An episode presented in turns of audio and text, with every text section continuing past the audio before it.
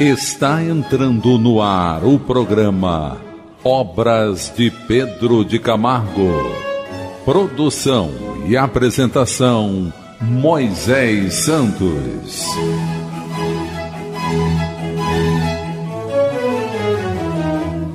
Caríssimos ouvintes da Rádio Rio de Janeiro, eu sou Moisés Santos e este é o programa Obras de Pedro de Camargo.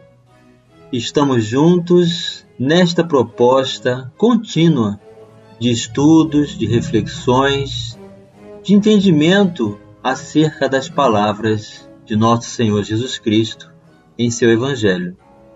E para elemento facilitador, nós estamos utilizando o livro Na Seara do Mestre, autor Pedro de Camargo, que tem pseudônimo Vinícius, da editora da Federação Espírita Brasileira. Nós estamos no capítulo dos três batismos: o batismo da água, o batismo do fogo e o batismo do Espírito. Nós já apresentamos a passagem de Mateus sobre as características de João Batista, já entendemos que João Batista aplicava o batismo ritualístico utilizando-se da água do Rio Jordão, em que apresentava a proposta de ressignificação de valores, arrependimento e busca de transformação moral das condições de hábitos viciosos para atitudes coerentes com a perspectiva do amor de Deus em nossas vidas.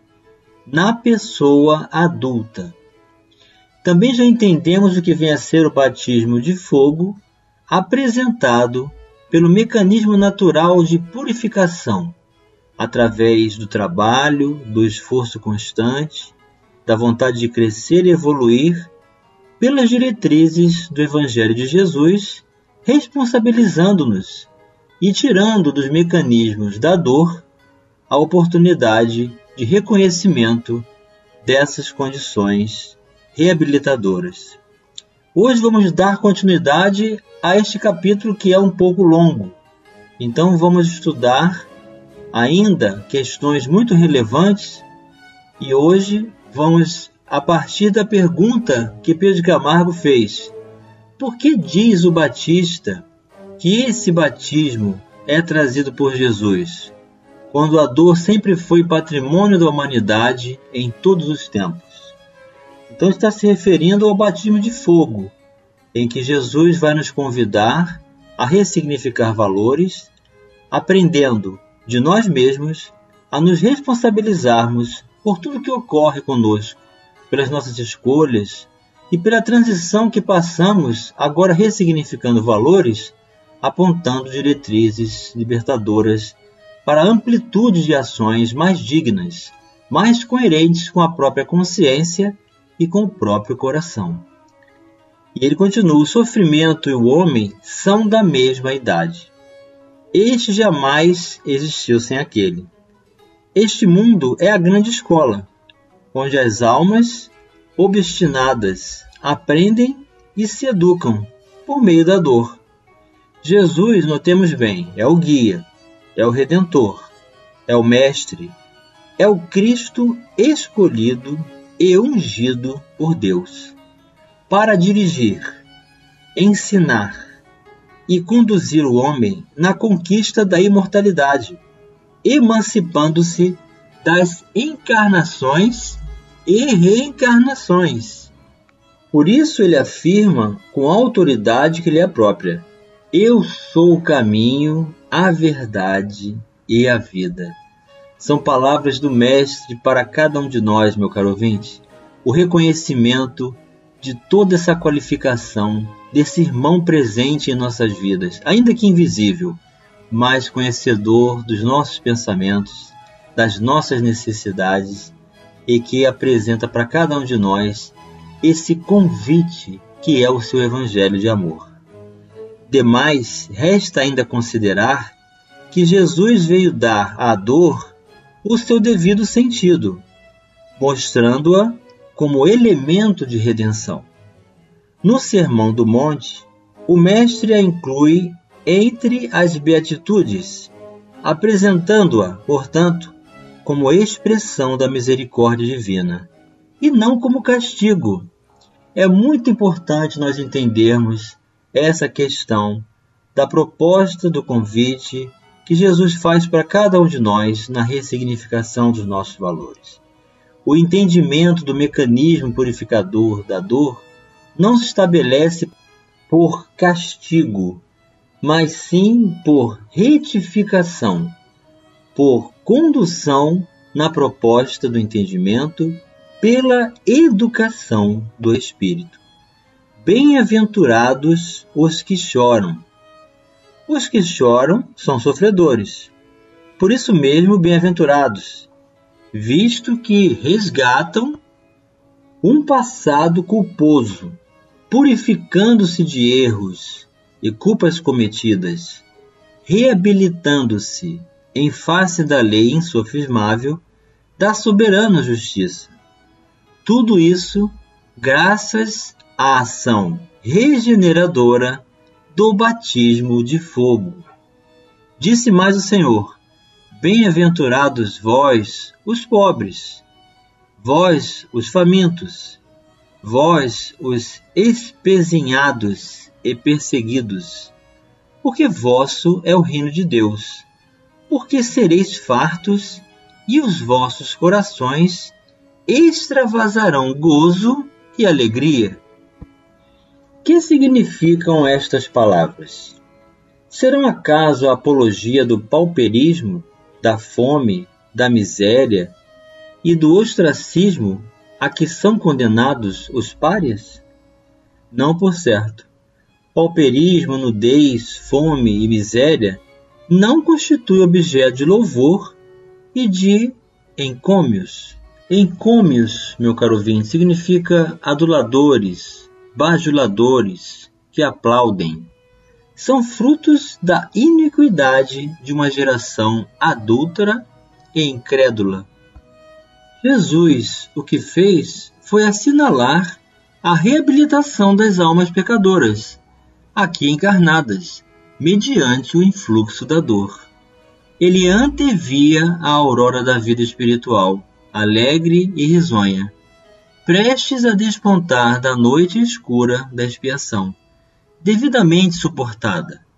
Eis aí porque seu coração se rejubilava diante do sofrimento, prometendo com segurança dias venturosos aos padecentes e atribulados. Vamos buscar as diretrizes libertadoras na doutrina espírita em O Evangelho segundo o Espiritismo. Diretrizes libertadoras. Instruções dos Espíritos, capítulo 5. Bem-aventurados os aflitos. Bem e mal sofrer, item 18. Quando Cristo disse: Bem-aventurados os aflitos, o reino dos céus lhes pertence, não se referia de modo geral aos que sofrem, visto que sofrem todos os que se encontram na terra, quer ocupem tronos, quer jazam sobre a palha. Mas há poucos sofrem bem. Poucos compreendem que somente as provas bem suportadas podem conduzi-los ao reino de Deus. O desânimo é uma falta. Deus vos recusa consolações desde que vos falte coragem. A prece é um apoio para a alma. Contudo, não basta.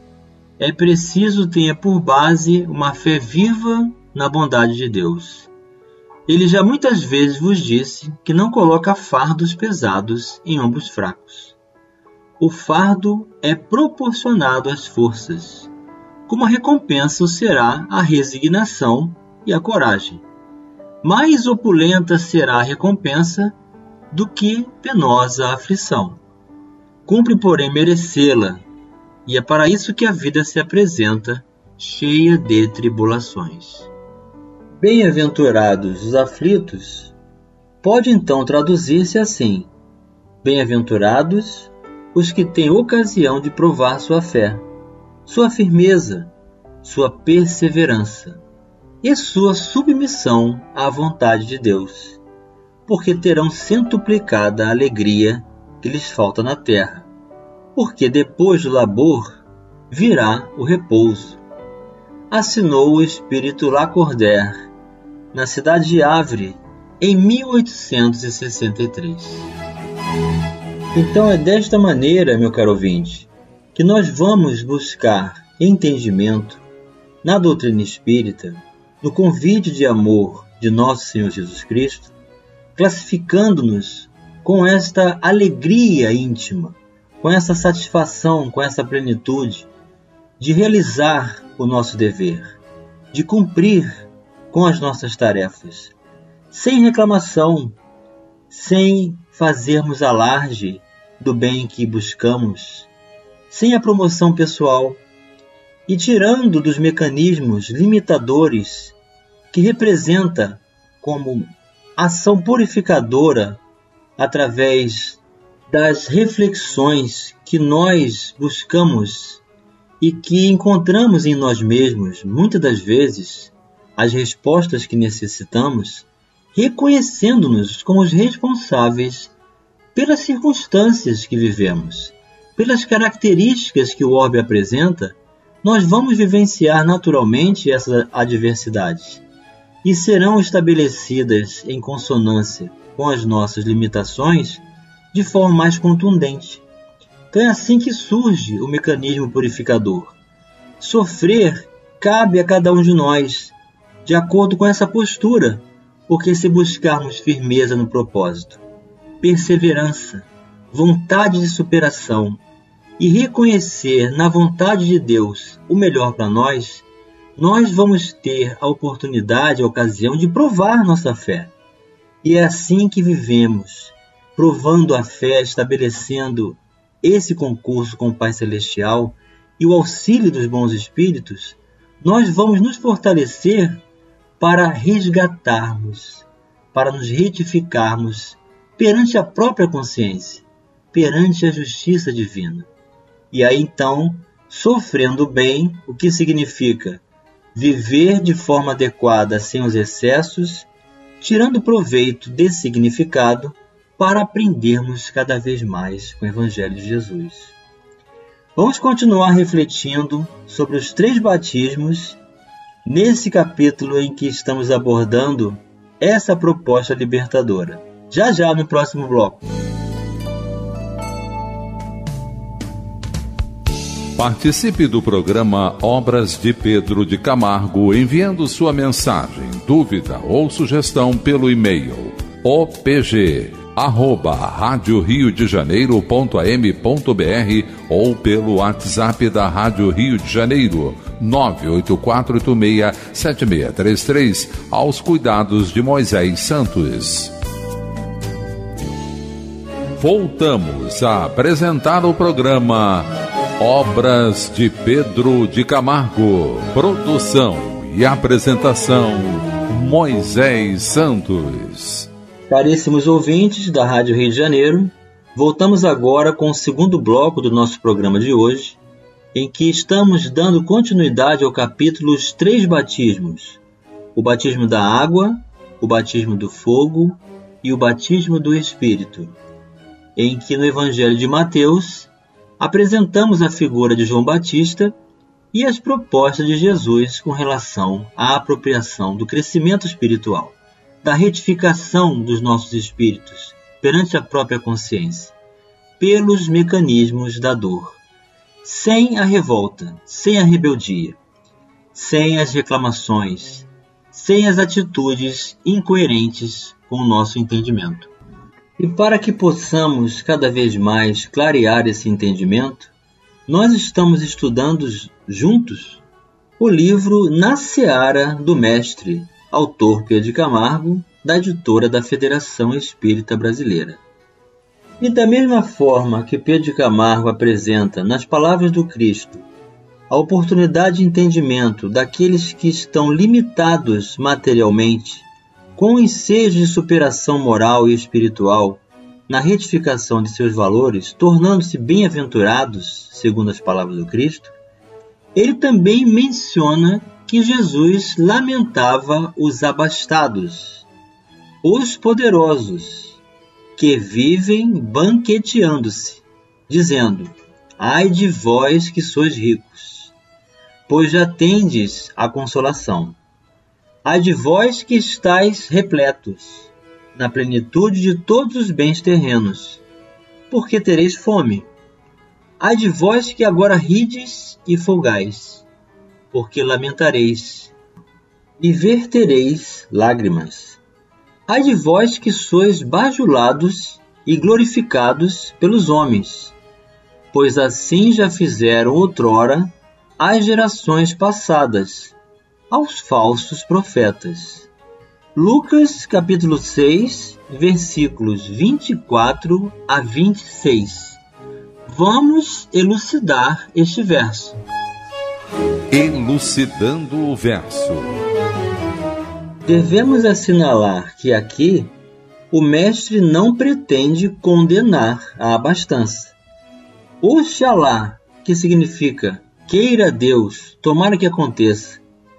Todos neste mundo dispusessem de recursos suficientes para viverem confortavelmente.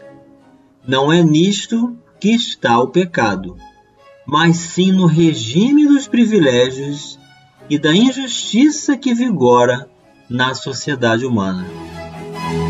Então, pelos caminhos da apropriação, do apego, dos excessos, do foco de acumular e de viver em função da matéria, é que gera ilusão fora do campo natural do espírito. Então ficamos sem a perspectiva dessa conexão com o sentido de viver. A vida de espírito, a vida da imortalidade, a vida de causa e consequência, da justiça divina, que abrange toda a justiça humana. Então, viver dessa forma, fora do foco do entendimento das potencialidades do espírito, é viver uma vida de ilusão, cujas consequências são advertidas aqui por Jesus.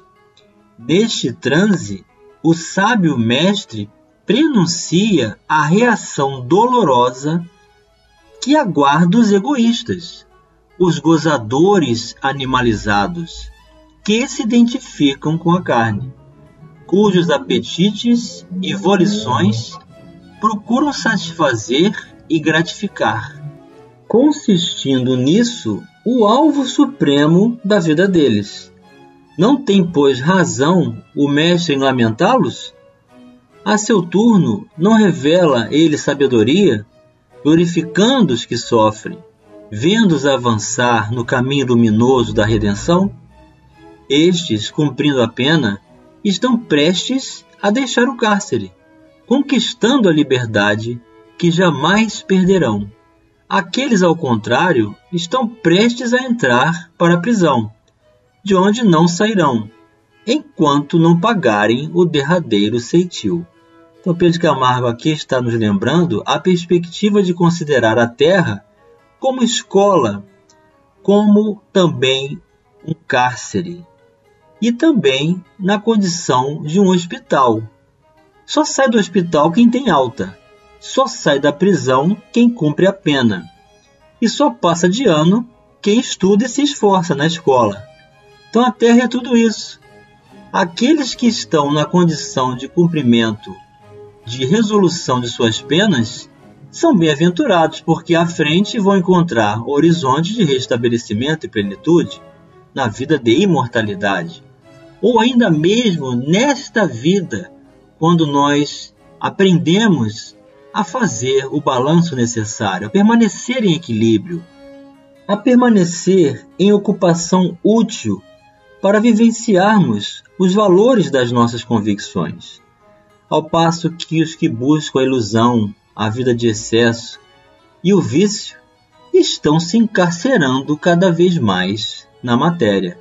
E não sairemos daqui até pagarmos o último centil, o último centavo, o último vestígio das necessidades de reparação e retificação perante a justiça divina. O orbe que habitamos é de provas e de expiação.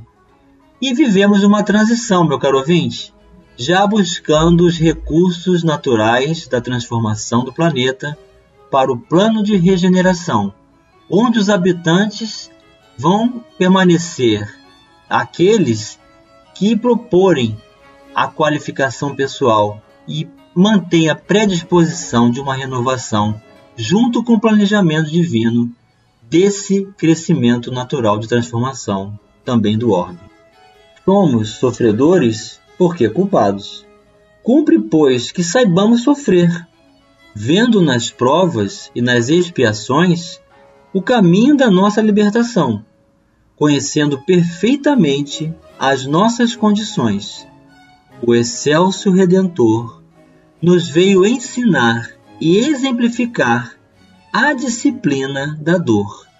Transformou a cruz, instrumento de punição e de suplício, em símbolo da fé. É armadura e couraça invulneráveis que distinguem os combatentes da boa causa, os quais jamais esmorecem na peleja, avançando sempre, certos da vitória que antegozam desde já, no ardor da luta e no fogo do entusiasmo. Então, muito bem colocado aqui por Pedro de Camargo, o significado da crucificação de Jesus. Ele não está substituindo a cada um de nós na sua pessoa. Ele não está sofrendo por nós. Na verdade, nesse gesto sublime de renúncia e de amor, Jesus tornou-se um pacífico perante o equívoco das leis humanas, para nos demonstrar como devemos proceder no processo de libertação. E foi um pacificador, perdoando a todos. Então, existe em cada atitude do Cristo, em cada realização que ele estabelece como concurso de exemplificação das nossas vidas, um grande significado a aprendermos. Então Jesus permite-se aos equívocos, não que ele merecesse, não que precisasse passar por esse mecanismo retificador, porque espírito puro, que é, não tem nada a ressarcir, não tem nada a cumprir com ressignificação de valores, mas para exemplificar perante as circunstâncias que nós vivemos no orbe terrestre, eis as sábias atitudes libertadoras que cumpre a cada um de nós estabelecer como concurso de entendimento e superação. E chegou o momento, meu caro ouvinte, de você receber a mensagem do Mestre. Mensagem do Mestre. Quem quiser ser meu discípulo, renuncie a tudo quanto tem, inclusive a própria vida. Tome a sua cruz e siga-me. Mateus capítulo 16, versículo 24. Tal o convite do Filho de Deus. Eis aí como realmente Jesus nos trouxe o batismo de fogo a que se refere João Batista, o maior dos profetas nascidos de mulher.